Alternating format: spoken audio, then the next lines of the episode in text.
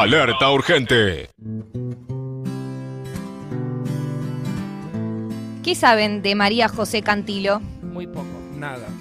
Bueno, ella fue pionera del rock nacional, falleció ayer a los 68 años, era cantautora, guitarrista, nació en 1953 en el barrio de Belgrano.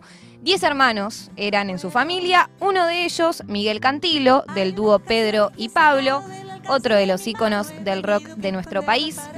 Ella compuso su primera canción a los 17 años y ya sabía tocar la guitarra desde los 7 eh, y ya en su adolescencia frecuentaba lo que era la casa de su hermano Miguel, eh, era la calle Conesa. Incluso Pedro y Pablo tienen un disco que se llama eh, Conesa en honor a esa en honor a esa casa en esa calle en donde se reunían Moris, Papo, Roque Narvaja, Miguel Abuelo. Y ahí es donde ella empezó a entrar en contacto con la música también, tocaba en algunos bares, pero en los 70, como muchos de esa época, se va al sur, se va al Bolsón, a vivir en una comunidad autosustentable, a conectar con la naturaleza y chau. ¿Y chau? ¿No, No, tocó y más? chau no, Ok. un rato, una década. Porque en el 82 viene a Buenos Aires, regresa a Buenos Aires eh, y comienza su carrera artística profesional. Graba su álbum debut homónimo en el 84, del que participaron David Lebón, León Gieco, o sea, ya nombres eh, pesados, ¿no? Y también que son importantes en los inicios del rock nacional. Ella a lo largo de toda su carrera grabó nueve discos como solista.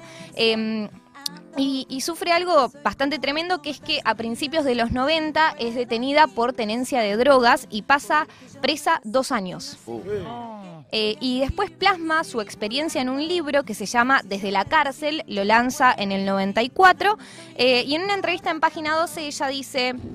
Ya rendí las materias más difíciles de mi vida, las que menos me gustaban. Ahora tengo derecho a ser feliz, en la cárcel aprendí mucho, pero me hice cargo, lo asumí, lo elaboré y lo superé. No pretendo enterrar esa etapa de mi vida para que nadie la vea. Y la prueba está en que cargué con el estigma al hombro, caminé con él y siempre di la cara, pero después de tanta oscuridad me dediqué a asimilar la luz. Hermoso todo lo que dice.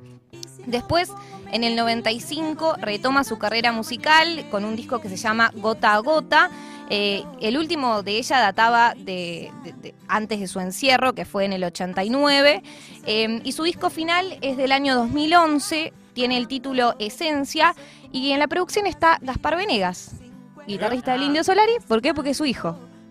¿Qué? Gaspar, serio? sí, es la mamá de Gaspar Venegas. ¡Wow! María José Cantilo.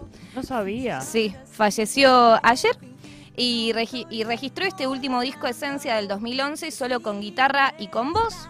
Y le dijo a la agencia Telam en el 2012 que había recurrido a canciones con un mensaje ecológico necesario, con una rebeldía importante que siempre resiste. Dice, son canciones que están destinadas para los hijos, para la pareja, para mi vieja, para determinados lugares y por esta tierra que, está tan al filo del precipicio. Y Gaspar la despidió, obviamente, en redes sociales. Le dice, siempre te dije mariacho, hoy te digo gracias mamá. Ah. Como que le decía mariacho y no le decía mamá. Eh, también uno de los apodos de ella era aventurera del rock. Hay una canción de ella que se llama así, de su disco debut. Y por si no la conocían, María José Cantilo, les recomiendo que la investiguen. Vamos a cerrar escuchando una canción de ella, también de su álbum debut. Este tema se llama Blues del Rulero y presten atención a la letra porque imagínense que esto fue en el 84. Y miren lo que decía.